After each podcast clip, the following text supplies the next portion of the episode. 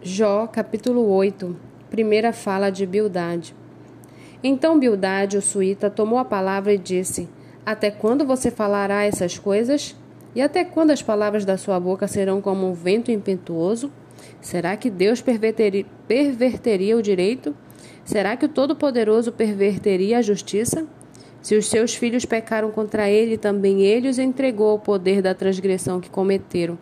Mas se você buscar a Deus e pedir misericórdia ao Todo-Poderoso, se você for puro e reto, ele sem demora despertará para ajudá-lo e restaurará a justiça da sua morada.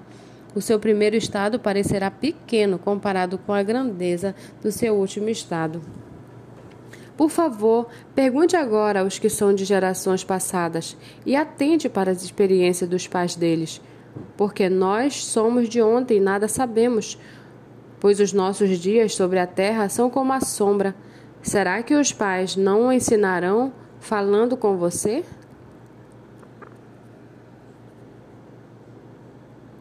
Será que do próprio entendimento não proferirão essas palavras?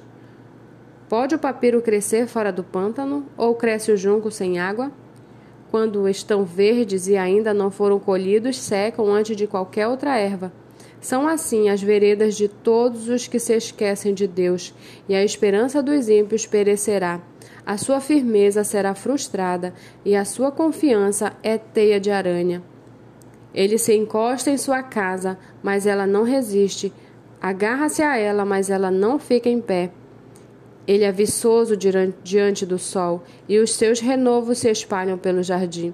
As suas raízes se entrelaçam num montão de pedras e penetram até as muralhas. Mas se o arrancam do seu lugar, este o negará, dizendo: Eu nunca vi você. Eis no que deu a sua vida, e do pó brotarão outros. Eis que Deus não rejeita o íntegro, nem toma os malfeitores pela mão. Ele encherá sua boca de riso e os seus lábios de alegria. Os que o odeiam se cobrirão de vergonha, e a tenda dos ímpios não subsistirá.